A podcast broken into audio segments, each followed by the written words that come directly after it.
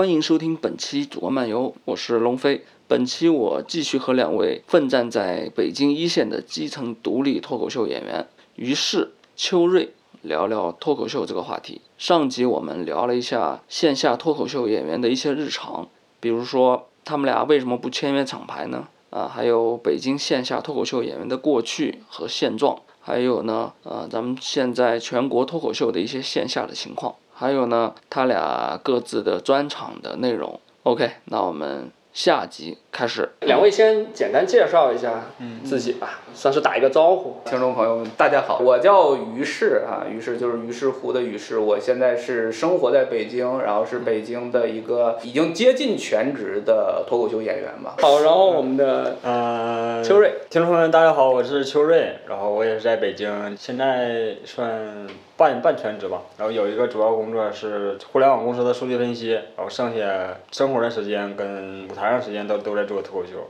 那北京现在场地有多少个呀？呃，场地嗯，就是比较去专门做啊剧场，就是做做开放麦以及呃商演，可能在很多就不同的场地就会有了。如果固定做开放麦的场地多嘛？因为我想这个地方不是锻炼喜剧人的地方嘛。如果开放麦的场地多，是不是意味着这个地方的氛围就会更好一些？嗯，北京现在就一天市场一个呃应该不止应该不止对市场比如说今天晚上嗯会有多少个场地在做开放麦这样的活动？呃周一到周六，我感觉一天至少四场。呃，对，让你是跑过来五场上下嘛，嗯一天五场上下啊。因为还有一些厂牌就是比较新，因为你毕竟我们赶的那个是有限的嘛，我们一天可能两场三场，其实正常的是两场三场嘛对，所以很多厂牌我们不是特别了解，就不知道他们那边是到底他们是怎么做的，有几场，其实不是特别清楚了。你现在是在固定的几个场地做做这个开放麦？对，因为开放麦就是这几家，然后商演基本上也是这几家，哦呃，去去演，厂牌越来越来越多，而且有有向外扩展的趋势。因为北京的话，现在基本上都集中在东城，也方便大家赶场嘛。嗯啊、但是现在其实是外面也有开始在做的了。嗯，但是呃，质量方面呢，就你觉得，比如说现在量是起来了，然后观众也多了，但是在你们看来，脱口秀演员的质量有没有？就是觉得哎，果然人多了，呢，就很多优秀的脱口秀演员就出来了，有这种感觉吗？没有没有没有那种说井喷似的，我啊，是不是下一个阶段会好？因为你就想那个节目是去年几月份火的，上半年火的，那嗯，那上半年受上半年这个节目影响，进入这个行业的人，他也可需要时间去积累，是吧？对，是不是不是？我我有这这是我我自己的。像秋瑞说的，他肯定需要时间去完成第一个五分钟的一个过程哈。我觉得现在做夯第五分钟就没有我们那时候那么那么硬，然后我导致他后边出的段子没有那么好。嗯我们那个是真真的就就很那场地很难。对我们那时候机会也少，对机会也少就是然后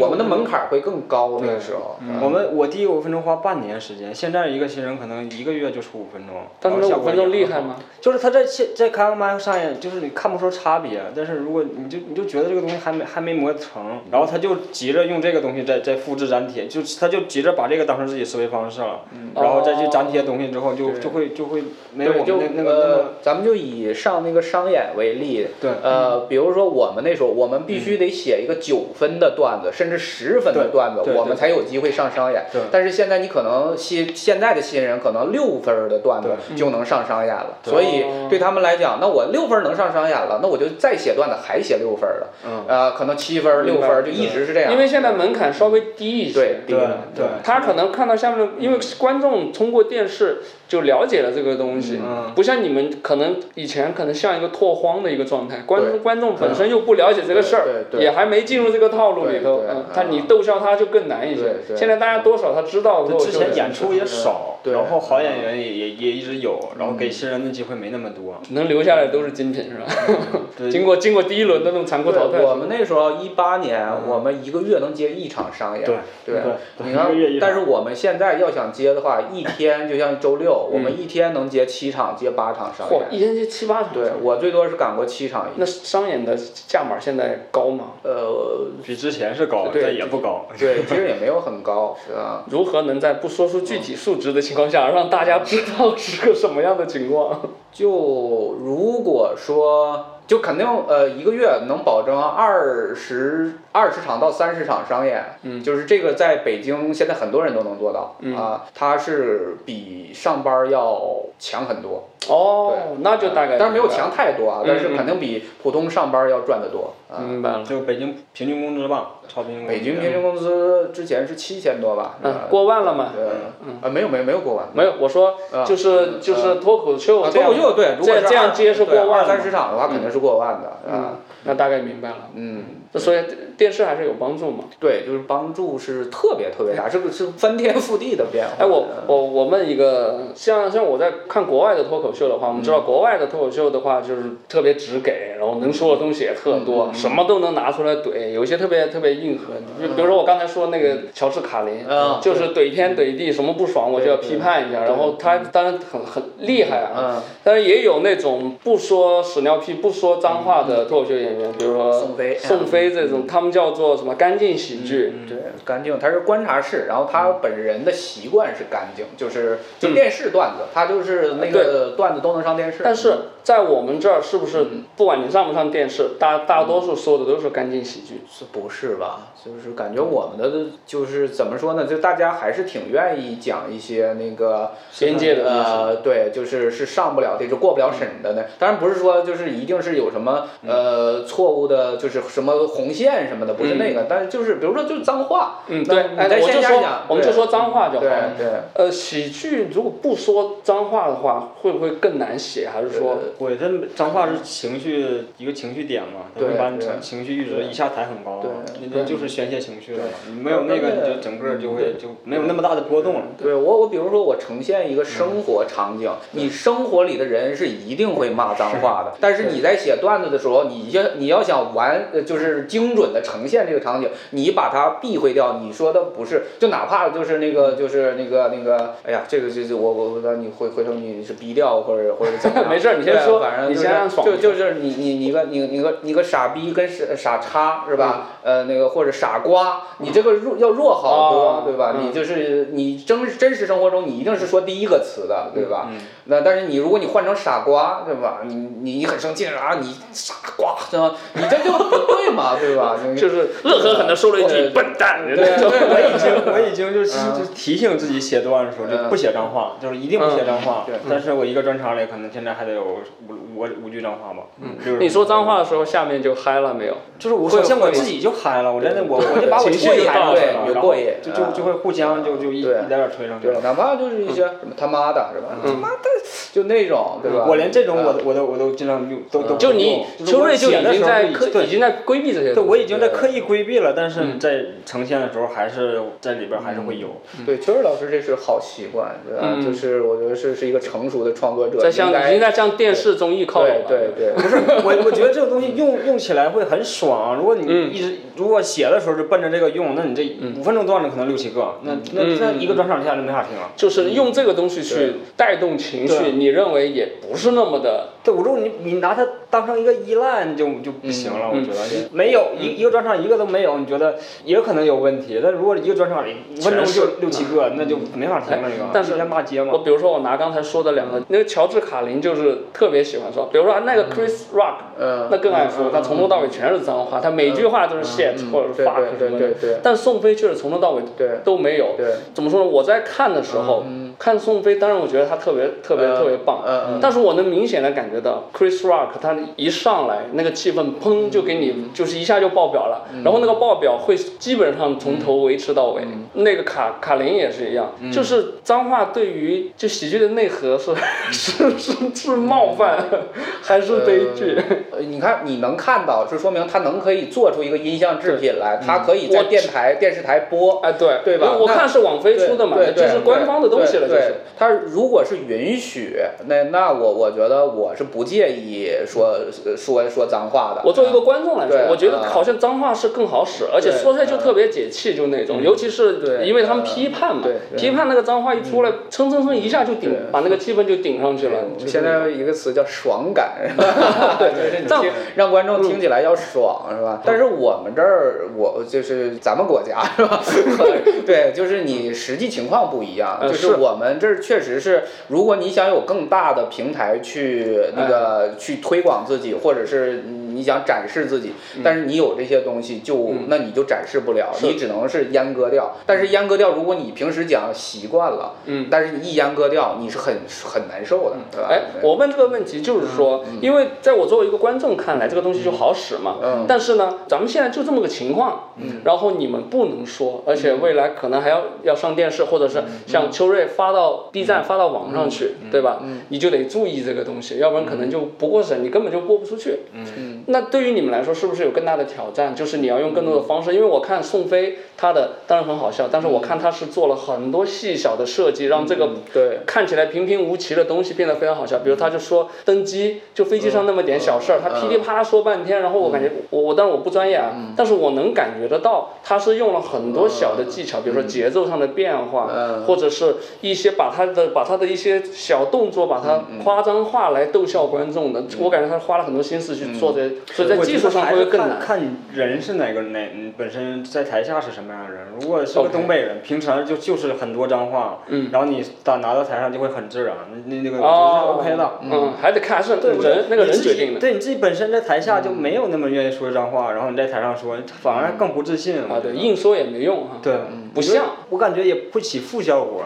我刚开始上台有有时候会偶尔会去加加很多他妈那些词儿，就是不自然就带出去。那平时不会带这么多，那你台上紧张你会带出去，他反而会把这个效果拉下来。嗯，我刚做新人的时候会会有这个明显的感受，哦，就是你还有一个阶段是刻意加脏话，不是刻意加，就在台上不自然的就就一直在往里带，嗯，然后就效果就会弱。这个就是这个尺度的问题嘛。就是是你发现你不太适合用脏话的方式来表达，还是？对呀、我觉得我我不太适合。如果是在东北东北人里边儿，就我家里边儿，我爸说话就就三句不离那个那个东西啊，那他在台上就一定是那个那个人啊，他就他你就说那个东西，他就他就是嗯，他平时这么说，他上台这么说的话，他是顺的。是啊。嗯，那你平时说脏话吗？我平时说，但我不会每个每个词里边都都会说，我知道到一定情绪其实也是不常说的。对，说，就是但是不常常说。嗯，对，所以我专场里是有，就我感觉是避不开的，就是你写时间长了，一定避不开这这种东西。我我是有几个梗是呃那个就设计的就是带脏话的，但是就是就还是看临场的发挥，嗯就你到了一个情绪的点，它自真的就是自然出来。你日常会说吗？呃，会啊，对我日常会说脏话，嗯但是也是不是那种就是说你就就就没有脏话说不了话的那种，不是满嘴脏话的那种对对，你看我录录节目录这么半天也没怎么说吧，我没剪进去。但是你看那个，我们录了两个小时，最后可能只放四十五分钟，其余的你们知道剪了到什么是吧？就嗯，全是的。有一个小时，对因为全是低，哎所以就没法播。对，我们跟我们在互骂，一个多小时互骂。其实还是就是个人，就就是就就是你在台下什么人搬到台上嘛，只是把你这个搬到台上。哎，还有一个谐音梗和那种烂梗、破梗，嗯，你你们是怎么看待这个的？你们会用吗？或者用的多吗？因为也是因为电视综艺用啊，大家大家会知道谐音梗什么扣钱什么，大家都知道用的，一了，嗯定会用，因为谐音梗是用到恰到好处，是非常好笑。也是一个技术手法。对，就是我我你肯定不能多，你不能多。今天那个咱们在那个呃那个开放麦，就在琥珀的那个那个场地，有一个那个就我上我我上台前的那个人，他就讲了好多谐音梗。嗯一开始的时候观众是新鲜的啊，觉得好笑，但是听多了之后就冲淡了那个效果。还是看你怎么啊用。对，就是怎么用，就是我我们都有谐音梗，很好笑的双关梗，或者是还有那种很很蠢的那种押韵啊，我们都有这种。我平时就经常这样说，然后被我的朋友们看不起，就是啊那种。对，但是不能太多，我觉还是得现在的逗笑我的东西都是这种东西，都是这种破东西。哎，呃，比如脱口秀大会里头，嗯李诞就在那儿说谐音梗，每到说谐音梗就给他一个那种看嫌弃的那种表情。嗯然后但现在谐音梗变成了一个大家笑的一个点，大家在等你说谐音梗，比如就是比如说建国，就大家在等他大家一定会等建国的，因为这是他的标签。变成他的标签，就变成变成要必说的一个东西了。然后这是他的人嘛，他的人，然后说什么都是他，都是这个但人。但是你看那个大张伟，对你看他也喜欢。你看在那个我我我没有看吐槽哈，我就看了那个呃百变大咖秀，呃哦它里面有大量的谐音梗，但是一开始观众是新鲜的，但嗯是讲着讲着就观众不吃了，节目的效果要往下走。但我跟你讲哈，嗯因为大咖秀我没看，啊我看了吐槽大会，啊他就用破梗和那个谐音梗，啊最后拿了冠军。啊，那可能他也确实用的好，我觉得是用的好，那就是那那是不是他在那个百变大咖秀上也没怎么用心？反正我确实那个我有点受不了。因为因为你俩没看没看吐槽大会啊对，那那咱们不展开聊这个。但是我自己嗯嗯觉得是他在上面夺冠是他就是又把音乐啊什么各种很多花活儿揉在里面，嗯然后其实他的节奏嗯打得不错，就是那节奏出来的点能能让大家笑，嗯所以大家可能就不管你是破梗还是谐音梗了，就笑就完了，就那个。没，我觉得效果的本子每个人的本子都是能过门槛儿的，就看演员怎么呈现。他们读稿会应该都是大家一起传了，就这这些很多编剧都是业内顶尖头部那些人，哎，然后去给他传，给这个人去传了，就看这个他能不能呈现出这个本子。我觉得他们读稿会读出来这个本子一定是个合格的本子，然后大家都看嘉宾的呈现对了对，，都不会差很多。我觉得都是都是差不多的。他都是及格线以上的都是过过线了，然后也不会超很多，那就看他怎么呈现。因为你刚才说秋瑞说顶尖的那个编剧都在效果了，是吧？因为我就知道效果，还有单立人儿，能不能简单就是介绍一下？比如说效果在中国它是一个巨头就是单立人又是怎么样一个？效果，因为它本身是八零后那个脱口秀，就是王自健嗯这个东方卫视那个节目，整个其实制作团队出来那个独立创业做的这个效果嘛，所以它就是一个做节目的这个基因啊。嗯，他们是从吐槽大会开始对，然后那个他出来不就开始？你看他没有说出来开始琢磨怎么线下演出、办开放麦、办商演，他没有，嗯直接办综艺嗯办综艺，然后就那个吐槽大会就火了嘛，然后紧跟着做脱口秀大会，嗯第一季好像不太行，但是后来呢，他就那个就第三季又火了嘛，所以他是一个线上呃做综艺节目的基因，但是单立人更像一个是娱乐公司。对，单立人是开始干嘛？呃，石老板自己是呃单立人的创始人啊，石老板是自己本身是一个脱口秀演员，然后讲着讲着呢，就把工作辞了，辞了之后呢，就开始办演出，就是从开放麦也好，商演也好，以前一个月办一场，嗯。然后就那么慢慢的积累积累观众，积累粉丝，然后也是积累更多的演员，从线下往上走，而脱那个那个而那个效果效果是上来就是在做线上的，全国各地都会有俱乐部，俱乐部都是在线下嘛，嗯。那你就给效果提供人才，包括这次那个周奇墨，那不是单立人的人，嗯嗯不就提供，呃包括贾浩也是单立人的演员，都去上了脱口秀大会嘛。是是是，是这样的，所以他其实是两两个思路在在做。单立人肯定也是想也想做线上，但是这个这个就要看呃就是你有没有好的机会，呃据我据我所知，现在单立人在跟优酷在做一档那个综艺。优酷做一档综艺是吗？对，就是他们也要做，开始做做综艺了，就是终于从线下就开始迈到迈步到线上对。我是听那个但是肯，定是越多越好嘛，这个对行业是好处嘛。我是听他做，这也是做媒体的朋友告诉我的，因为他知道我要做今天这期节目，他跟我说，哎，他说单立人也要做因综艺了，为本身那个优优酷就是单立人的股东，哦，他投的单立人哦，那顺理成章嘛，顺理成章。还是脱口秀觉得热，大家都想蹭这个热啊，点。对对对，啊而且脱口秀加任何东西，对脱口秀加你看东方乘风破浪，嗯，是我就现在有个就啊，对对对听他说是不是？听解说啊，听解说。听解说就是单立人做的编剧团队嘛。哦，是单这个叫这个就是单立人做的，对这是芒果做的节呃，目。芒果的，然后编剧团队就是单立人。哦，编剧团队是单立人。对，开完麦是前两天，上周又要做脱口秀加什么训练营，什么做这哎个对我那个哎，再这么下去，是不是那个脱口秀加一切青春有你跟创造营要加这样的环节了，是现在就就是就是要谈在做这个节目，我就啊？有有胶片在跟我聊聊这个东西。就是以后会看到帅哥美女上去说脱口秀，对，帅哥美女讲脱口秀。而，且是那跟你聊什么呢？要要去找编剧嘛。啊，还就编，哦我还以为你当要当训练生啊。不不会，他会 他说的模式是找一堆演员，然后演员也去讲，然后演员帮帮着其他对需要编剧团。队。脱口秀加职场，我现在还要去参加这个这种节目，一个脱口秀加职场的吐槽节目。脱口秀这那就是脱口秀加一切。对，现在就是我感觉有这个趋势，确实就是太脱口秀加一切。火了。你不仅是综艺，你就是好多企业做活动都要那个找脱口秀。我仿佛啊看到就是有嘻哈之后的嘻哈的样子，嘻哈加一切因为你看，现在创造营和那个青春有你里面已经是有嘻哈的成分是非常重的，是专门有嗯 rap 担当了都。对。嗯。而且团综节目嘛。脱口秀担当。脱口秀担当有一个，哎，哎，我我的画面有点厉害，一个一个女团出来，然后有一个哎，我是脱口秀担当，然 后对，你们没有发现，今天的观众特别奇怪，一个女团专门有一个人在在演的过程当中专门负责搞笑，我觉得也挺奇怪的。没有，他是发发语音弹幕是吧？呃，画面清奇。哎，你们两人在做脱口秀演员做多长时间了？嗯，于总比我早一年嘛，我一一九年十月份上的商演，那我比你早两年啊，商上上商演啊一，九年十月份上的商演。对，你们自己觉得自己算是哪一年出来的？我差不多，我感觉我是一九年十月份出来。就是你觉得以上商演为那个为，对，我界限我我觉得是。我是一七年九月份第一次上台讲讲开放麦，哦然后真的三到四年吧，这么说。呃，对，三到四年，不到四年，现在。对，秋瑞是两到三年那我就是就整体上就是比你早一年。对啊如果说呃未来的话有综艺节目的话，嗯你们会会考虑上吗？就像呃，因为未来咱也不知道有啥，因为脱口秀都加一切了。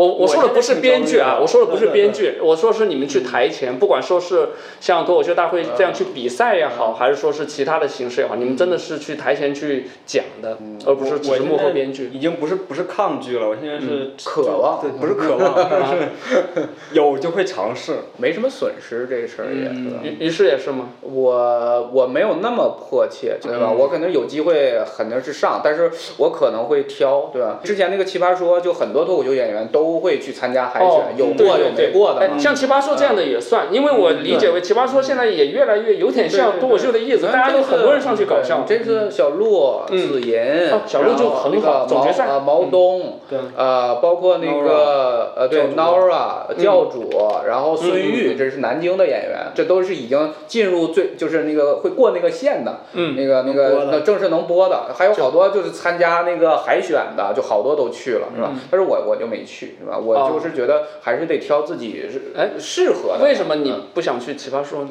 就本身不喜欢辩论啊？就是我觉得我不擅长辩论，也不喜欢辩，论。啊你前面说过，你是呃你注重的是表达，对对，我是表达，就我不想跟人掰扯这个事儿，我就想说我自己的感受。因为那有一个有一个输赢在里头。对对对，我就比如说秋瑞老师，他说他说我我我喜欢北京，对吧？那个那或者不喜欢北京，那我没有必要，我就说我哪怕是我持一个反对观点，我呃他说不喜欢，我就说我觉得北京好，那我凭什么我要跟他掰扯这个事儿呢？我就那就你说你的，我说我的，不就完了吗？对吧？主要是有一个观点的胜负。对。但实际上，你比如说你去脱口秀大会，它也是有胜负的呀，还是有一个比较和哦，我不。怕胜负，但是我不想跟人掰扯这个观点，哦，对吧不？想争论观点的胜负。对，那我我去脱口秀大会，如果说能去的话，他评判我的是你这段好不好笑，观众喜不喜欢嘛，而不是说我这个观点大家接不接受嘛，明白明白对吧？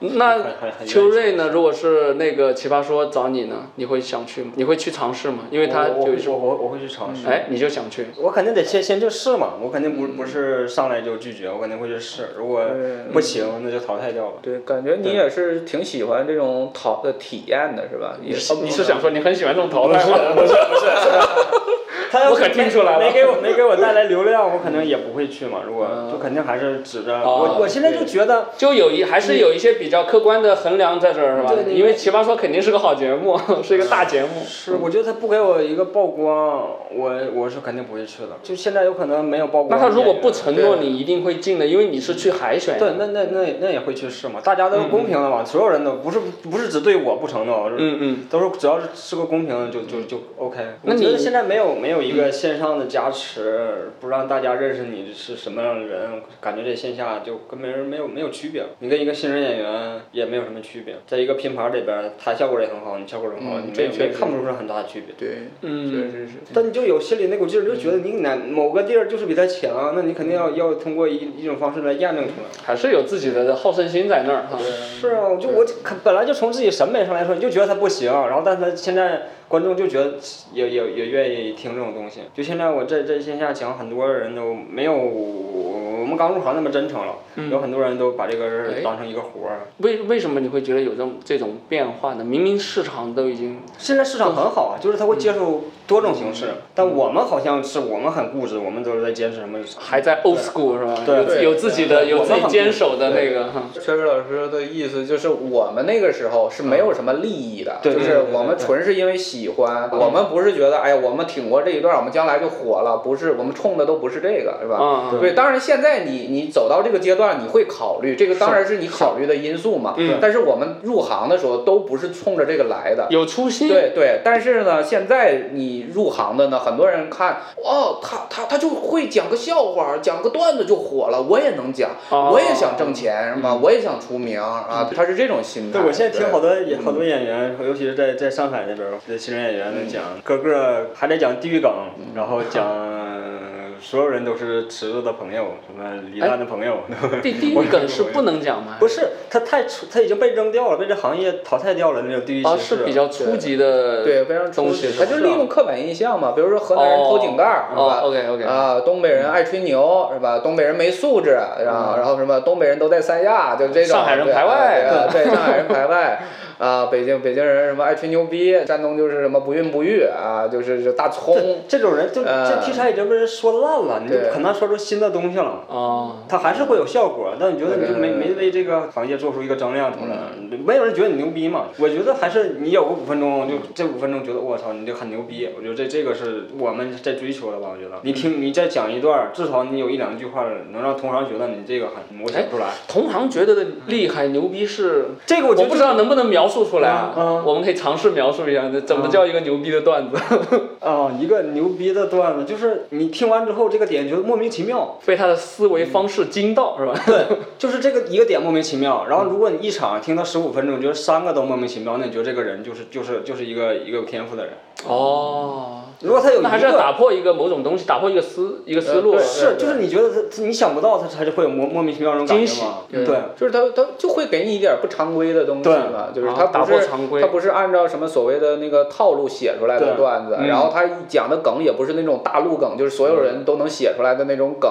对，我觉我觉得这种东西是这个行业突然间冒出个尖儿，然后别人或者谁看到这个尖儿了之后，可能把再把这个这个圈儿补上，然后把这圈儿越画越大那种，还能这么想问题，那我就也照着你的方式在想，然后把这圈画圆，然后再有人再出个尖儿，然后再画大圆儿。我觉得是我觉得是这种是是啊，他那个尖儿会拓宽这个。对，我就肯定会拓宽。你嗯你出来之后觉得哦还能这么想，那我大概听懂了，就是有一个人他跳出了一个思路之后，就会给这个，比如说脱口秀现在是一个直径一米的圆，对对有一个人就打破了这种思维之后，可能就变成了一米二，对对对再又冒出另外一个人，那个那个那个半径又变成了一米五等等。对对对，靠你天赋出来了嘛，你肯定不是你总结出来的，然后你天赋出来一个结儿，然后我们所有人再靠技法把你这个圈儿围围起来。老老演员，然后再再再研究你是这个从思维逻辑上是怎么想的，再画这个圈儿。秋叶老师最后落在了非常绝望的把这个事儿落在了天赋上，如果没有天赋就我觉得就现在就没有理论体系嘛，大家这个行业太新了，肯定都是靠靠天赋啊也是也是，因为这个东西进入中国时间还是很短的。对，然后再总结规律，然后再把这个一点点儿突破。我觉得还是得靠有天赋的人去突破。你们是从哪儿学的呢？也是从，比如说是看那个国外的去自己去总结、去找规律吗？现在也没有脱口秀教材啊，是吧？有有有吗？现在有脱口秀教材有人吗？会总结呃比如那个国内有吗效效果那边就出过一个手把手教你什么脱口秀吧。哦，我想起来了，他们翻译的。翻译的哦也是国外进来的都都是从国外翻译然后那啊明白了个单立人也有，就是也是翻译的，然后再加上自己的一些经验的总结，然后也写了一个，他那个特别薄，啊，但他没有出书啊，是一个小手册，那个是的 PDF 文件，那个嗯。那还是免费的，不要那个不要钱，就是也是大概给你讲了基本的创作思路呃方法，就特别基本的对，方法。我首先觉得我们的思维方式跟美国也不一样，他们说的东西跟我们不一样。我我们觉得韵脚好玩，是因为我们写那么多年古诗，写那么多年诗词，觉得押韵就好笑。嗯，这肯定得我们在自己在探索啊，然后然后再带着一点点把这把行业拱。我觉得这种押韵东西放到美国可能没有我们现在我在中国效果这么好。我们讲一个十六八句儿，可能就会有个掌声。我觉得在美国可能就没有。哎，这一点说实话也有点像那个摇滚乐在中国的那个情况，就是当年摇滚乐刚进来没多久，也很快的到达了一个高峰，因为我感觉现在脱口秀起码是到达第一个高峰了。嗯，对，随着脱口秀三的成功，有点像当年八十年代末。然后九十年代初，那个崔健啊什么等等，第一批人把摇滚乐这个东西带到中国来，我在在中国做出一批，然后他也迅速的到达一个高峰，因为到也没几年，九七年红磡之后就感觉到了一个高峰了。你们现在可能如果是对比摇滚乐的话，有点像当年就是可能九七年的中国摇滚乐那样，嗯。可能到达了第一波的一个高峰。对。但是现在由于是互联网啊什么的，他把这个高峰可能一下推商业推的特别特别厉害，因为那时候尽管他们把内容推上一个高峰，但那会儿还不挣钱，没不像现在这么不是。我们现在，那我就有点担心了。这啊如果你要把把脱口秀这个高峰跟那个摇滚乐那个高峰比的话，那我们这高峰也没赶上啊。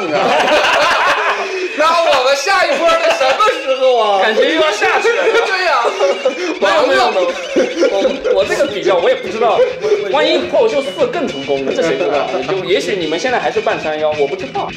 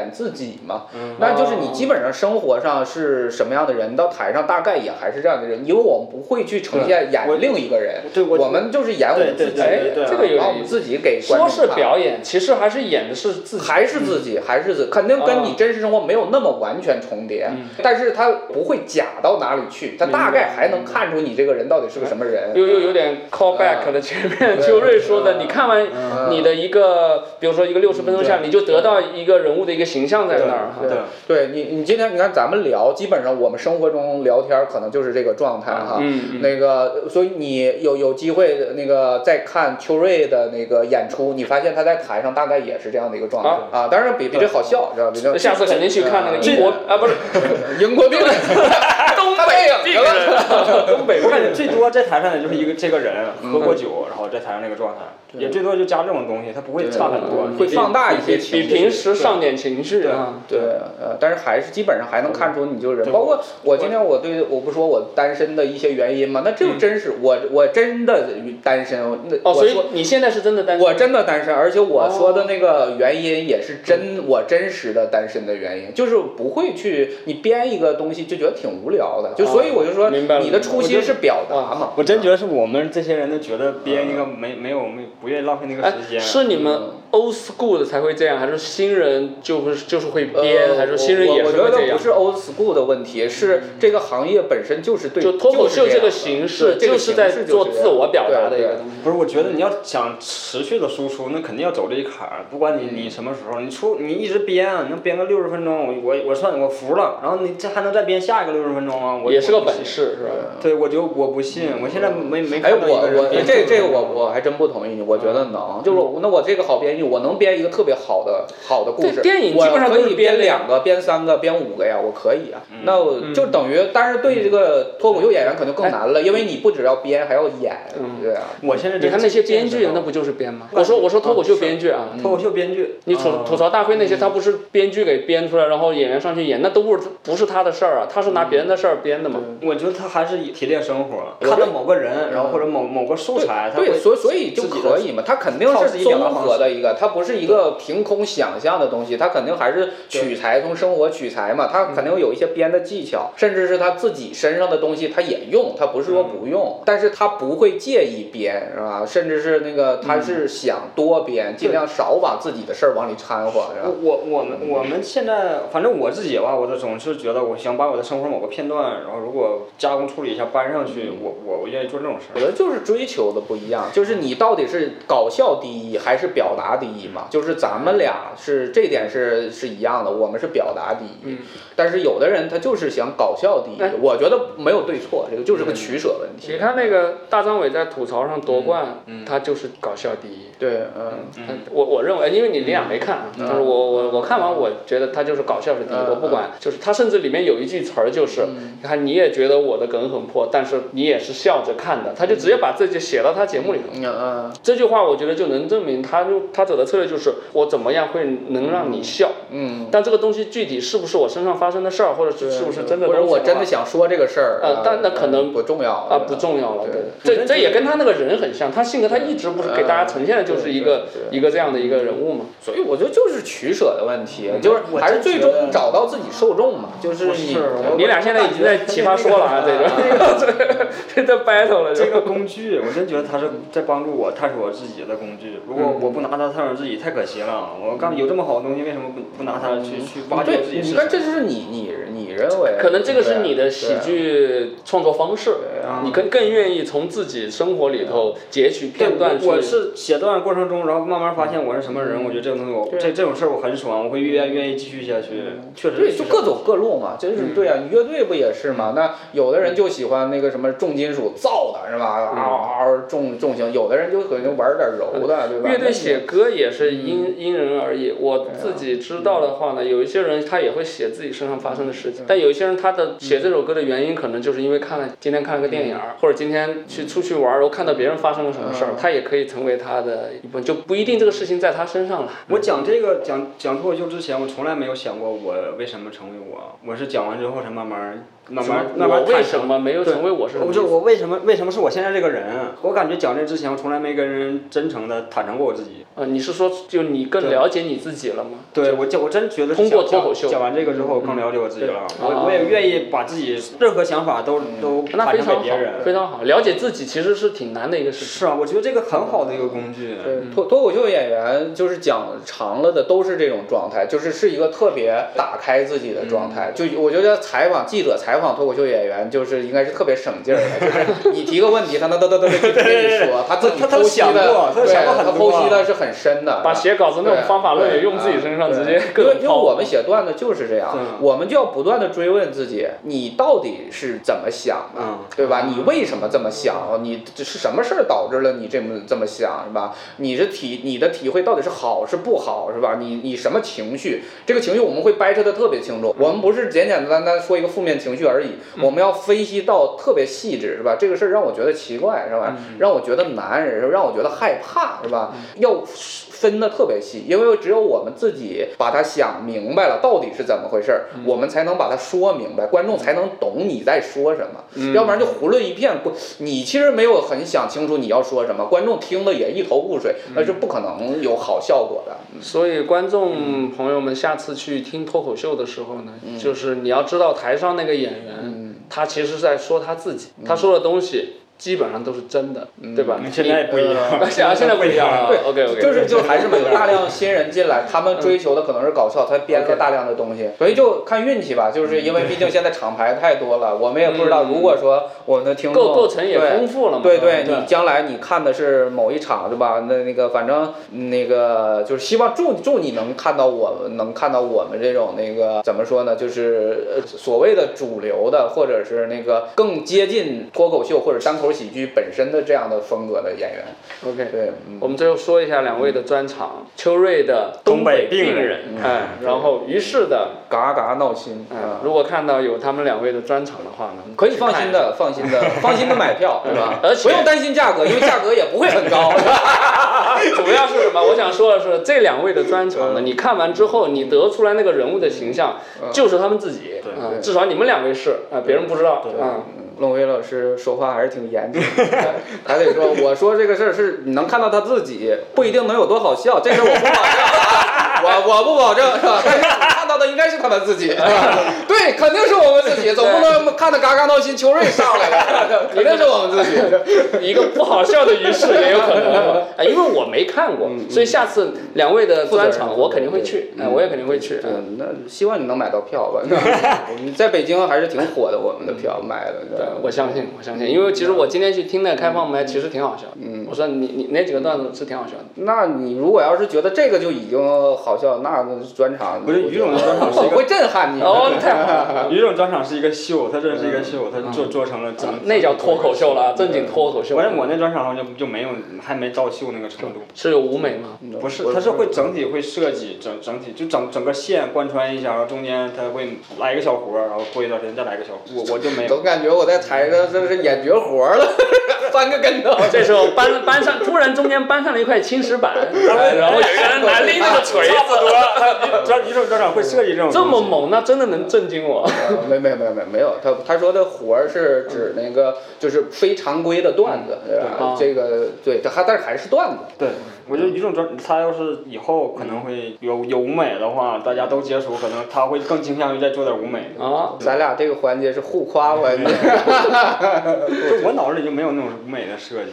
对，我是不介不介意加一些那个融合的东西。呃，对我我是能要能会音乐，我真的是挺希望在自己的段子里加一些音乐。音乐脱口秀。对，音乐脱口秀。是看到最近两个都夺冠了。没没有，跟那个没有任何关系。这是你看那个我呃，我回头那个我可以给你看一个证据。那个我之前的那个就是呃，等于年终呃就是年初的计划，就是今年写三分钟尤克里里段子。那时候那时候王冕还没有火呢，哦。那个还没还没有那节目还没看过，我就写三分钟尤克里里段。因为我是怎么判断，音乐脱口秀就是容易让观众起情绪，容易嗨啊啊，带进去。对，会会就是会有更有感染力。然后我就觉得在专场六十分钟或者是那个有这样一个段落，对吧？你结尾。结尾来一段音乐，就等于把气氛叭推到高潮，然后就结束。我就就特别想加一个这样。他说的这种就是你刚才说的所谓的活儿，就是像这样的设计，是吧？呃，不是现在的专场没有，就是我特别想加一个，我就是，但是有的演员是特别介意在自己的专场里就加一些，我除了麦克，除了板凳，是吧？除了那个呃麦架。啊，我不想用任何其他的东西。这这比较这是叫对叫原教旨主义的哦，原教旨呃单口喜剧的人是这么想的，他是介意加的。因为我看那个艾伦的那个专场，它里边还 PPT 对 PPT，但他那个争议就比较大了。对，这形式多样没有争议，他那个争议大的是因为艾伦的那里面他的梗啊出在 PPT 本身，没有出出在就是也那个就有演员也会讲 PPT，但是呢，我我包括我。我都会翻纸，我的对，我的专场里有翻纸，嗯，但是我那个翻纸呢，那梗不是出在那个纸本身，是出在我吐槽，我说我给你看一个东西，然后我吐槽它。那个图片本身只是一个示意，对，但是艾伦那个图片本身是笑料，对，本身是笑料，那个就是有问题了，明白？因为他在放大屏幕的时候，他是站在旁边，对，然后就变成一个讲解那种，对，所以所以这个那个是有争议的，在传统的就是单口喜剧演员看来，他就可能偷懒了，对对对对对，就是没处理，明白明白，对，就这个行业。对所有偷懒的行为都是持鄙夷的态度的。这个点在乐队里边也有，这种点呢，就接一个电脑，就提前录好一个东西，你在演出的时候放，然后就承担了你那个，如果是正儿八经，应该就是乐队弹对吧？你演奏。对对对对，因为我人不够，或者是那个我不是我的专场啊，或者什么，我的人没配那么齐，比如说里面有些和声，把它放出来。但是现在在乐队行业里面，就这块是变成一个非常正常的一个事情，因为你的乐队编制不可能达到，你比如说我里面。我是做了一段管弦乐的，管弦乐的话，你在 live house 里面，你也不能配一个。你你你要带乐团过来吗？你也不可能啊，是吧？你不可能执行，你只能放出来。但是有条件的乐队，你比如说老崔，崔健，他自己的专场，他确实他他就是带一个，真的会用，他能做一个，他他曾经就做过一次，就是跟交响乐团的一个一个专场。就是有条件的乐队，当然会更愿意说，我所有的都是我单场给你，就是现场给你演奏出来的。嗯，是不是有点有点像你们这个意思吗？呃，对我们是我们，当然我们就肯定那个一场演出的元素本身就没有你们的多，就我们能偷懒的元素也不多。对啊，对对对，就一个人在那说话。对，我们们，但是我们呢会有什么就是技巧上的偷懒儿，比如说脏话，脏话就是一个偷懒儿。哦啊，前面也讲过对，这是一个方式对啊，比如说地域梗就是偷懒儿啊，因为你就知道讲出来大家一定会笑的。比如说互动就是偷懒儿。哎，为什么呢？因为互动容易出梗，你写五分钟段子要让观众特别嗨，笑得特别开是非常难的。但是你要说想通过互动就能让观众笑得特别嗨，还是就是很多人都能做到的。这个是我之前不知道的。比如说现在电视上普及了一个东西叫现挂，嗯，然后就是观众说一个什么，他就根据那个东西现挂一个，现说一个呃，好多互动都不是真，你看起来是互动，是是嗯是现挂，都是即兴反应，很多都是准备好的，就是常用的啊，主持人会特别常用的啊，比如说那个说你哎那个结婚了吗？啊，结婚了，有孩子吗？没有孩子啊，那是谁的问题？就比如说会问谁的问题，哦对吧？谁的问题就是其他观众就会笑，因为总感觉你问到了一个好像说他哎隔壁老王的事儿来了呃对，或者是你的你的身体是不是出毛病了呀？明就这种就这都是准备好的，是吧哦？他会问特别浅的几个问题。但是因为在综艺上普及了之后，大家会觉得现挂是一个特别厉害的东西。呃，现挂确实是很特别厉害，但是你准备好的现挂就就很无聊。现在我就知道了，有一些是准备好的，那准备好的对确实就变成一个，我觉得你只要演多了，所有都是都是都是准备好的。或者说他以前囤好的段子，比如说像你刚才我设计的几个问题，我问他大致就是这这么几种回答，每种回答其实我已经预设好了一些东西。对或或者是有时候互动那个梗是观众出的对，不是你，出的。甚至都不是我。对，就是观众想说了一个特别蠢的话，就这种啊意外，对嗯啊，观众会那给你意外对，那你说就等于你互动了五分钟，全是观众在出梗，你就是问问题，那这个人家人就会觉得，那你的价值是什么呢？主持人。对啊对啊，对，你的价对，那就对，嗯。呃，我们今天哇，我们今天说不少了。嗯，你的剪辑的工作量比较大。啊，。对，我看到已经接近两小时了，真的要剪掉一个多小时的第一。很开心啊，认识两位，然后下次真的你们的专场我肯定会去，嗯呃，争取抢到票，而且。没有没有，那谢谢，嗯我们今天到这里，好，谢谢两位，好好好，也谢谢我们